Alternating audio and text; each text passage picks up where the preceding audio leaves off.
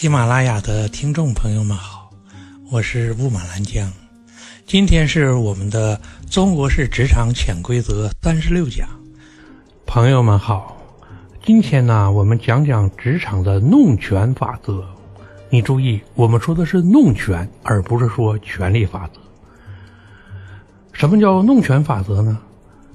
是在不明白权力机理的人心中，权力往往会私有化，会带来巨大的压制。诸位，大家可能都看过《人民的名义》这部电视剧，看看剧中有一个叫祁同伟的可怜孩子。这孩子本来大学毕业有一个很好的前程，可是他的老师果断的。这个失恋了，失恋之后，为了向自己的这个前男友示威，就决定拿祁同伟下手，强迫祁同伟娶自己，表示自己虽然年迈，还有小鲜肉爱自己。为了证明这一点，这个呃梁老师动用父亲的权力，把祁同伟发配到荒山野岭，让他做一个可怜的司法助理。而后，祁同伟成为了一个，嗯，缉毒的缉毒的法警、缉毒警察队长，身中数弹，却仍然无法改变自己的命运。这个情节让很多人很震撼。这就是这些人不明白权力的机理，它导致了权力私有化的出现。权力私有化呀，并非始自于今天。比方说，这个五周帝国时期。武周帝国是哪个帝国呢？是大唐李世民之后，嗯，他的儿媳妇武则天进朱李氏，创立的这么一个呃奇特的帝国，也就是武周帝国是以武则天为女皇的这么一个时代。而武则天呢，我们知道，她这一生呢很辛苦，一开始侍奉老头这个李世民，后来侍奉李世民的儿子。等到了他有了权力的时候呢，武则天就跟我们前面讲的《人民的名义》中的这个梁老师一样，果断决定享受一下人生。嗯，所以武则天呢，当时宠了几个面首，其中有一个叫张昌忠。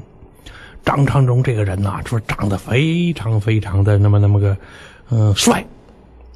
他是如此之帅呀，就是他可以在朝廷上为所欲为，尽管他什么职务也没有。可是他说的任何话，大臣们都不敢不听，为什么呀？因为你惹了他，他跟这个武则天说谁谁欺负我了，武则天就可能就立即灭了你。所以有一天，这个张荣昌收到了一个姓薛的人的贿赂，然后就叫来吏部的官员，说那个什么，有个姓薛的，你给他提拔一下。这时候这个吏部官员说是，哎呀，说是呃不敢问一下，说这个姓薛的他叫什么名字？哎呦，这个张昌忠当时就乐了，说：“不好意思，只顾收钱了，忘了问那个人叫啥了。”说：“要不这么办吧，你回去你看一下名单上，凡是姓薛的，一律提拔就完了。”说那一天，五洲帝国有三千多个姓薛的官员同日被提拔，这个就是一个权力的诡异现象。在不明白权力机制的人眼中啊，这些事儿是无法逾越的；而明白这个事儿的人，他就能够获得一个这个很宽松的这么一个自由权利。但是，明白权力机理的人终究是少。嗯，我们都知道，嗯，前几年有个叫《鸡大烟袋》的电视剧，其中有一个和珅，对吧？他是有名的奸臣，因为呢。乾隆皇帝非常宠信这个和珅，于是就有和珅弄权。和珅弄权电视剧里大家看的很多，但实际上那些都是编出来的。真正的弄权吧，说不出来，你可能都不会相信。和珅真正弄权，就是他在朝臣上，这个朝廷上随意的欺负人。他欺负谁呢？他欺负乾隆十三年的状元郎，这个人名字叫梁国志。这梁国志这名字起的响当当，很大气啊，但这个人脑子还有点就是不是那么个机敏。你说他傻吧，他还是当朝的状元；你说他精吧，他不是一般的傻。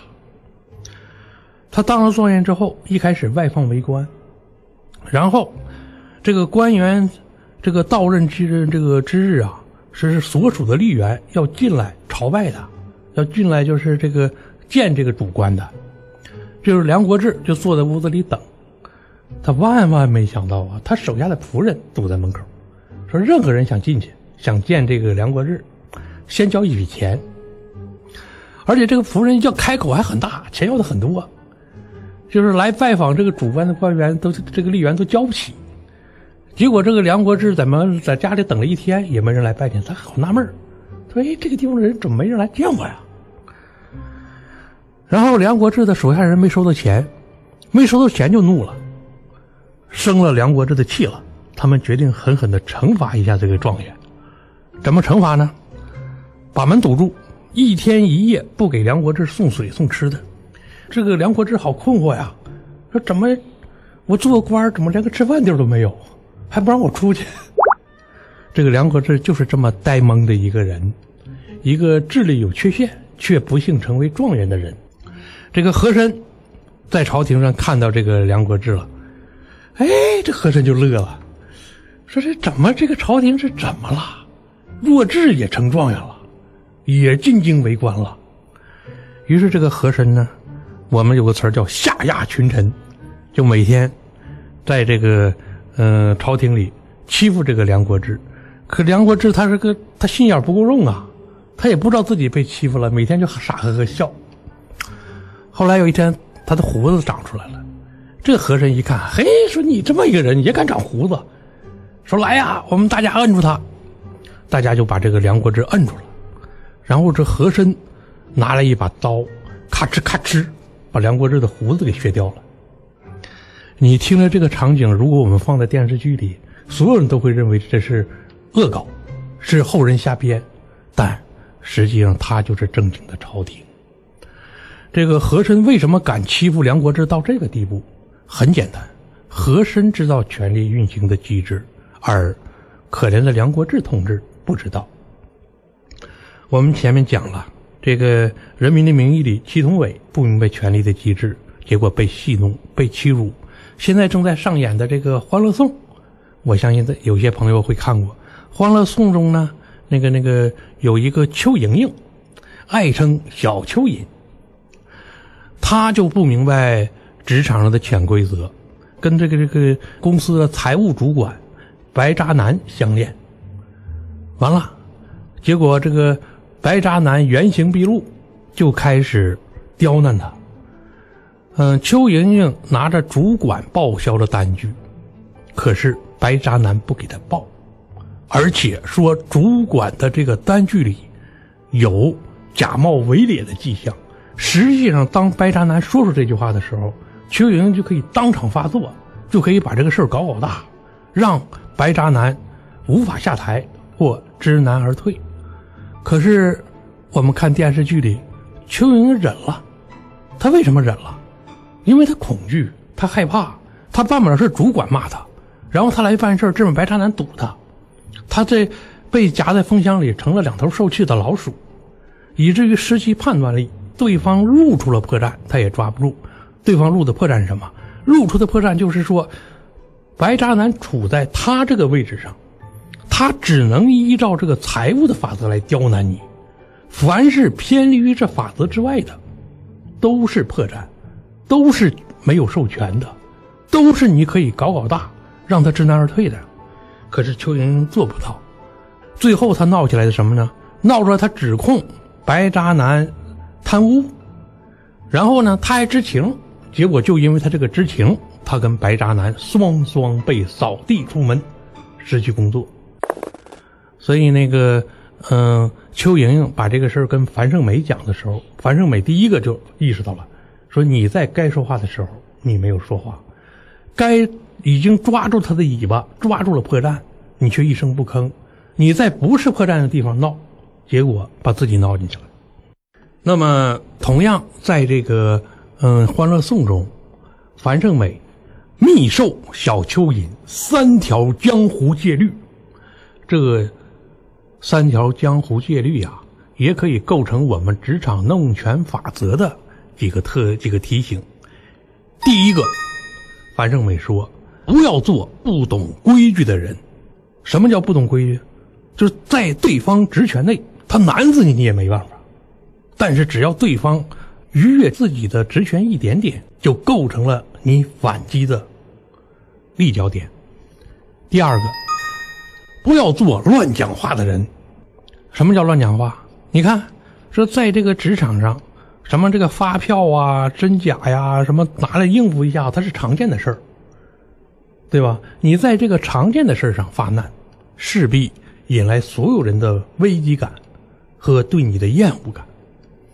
所以要知知道这个职场上啊，它是有一些很糊涂的事儿，不能那么精细，精细的事儿则不能糊涂。第三个。你一定要明晰权力的运行机理，权力是都是授权，都是处理事件的，在事件上权力才是权力，在非事件上权力没有意义。如果你不明白这个道理，你在权力面前一味的恐惧退缩，你就会跟祁同伟一样，跟这个嗯和珅时代的状元梁国志一样，被人玩成狗，却不明白该怎么办。总之一句话，我们一定要明识直局，不入陷阱。只有这一点，我们才能立于职场之上，立于不败之地。重复一下关于弄职场弄权法则的三条江湖戒律：第一是不做不懂规矩的人；第二是不做乱讲话的人；第三是不做一个任人戏弄的恐惧的人。糊涂的人。谢谢大家。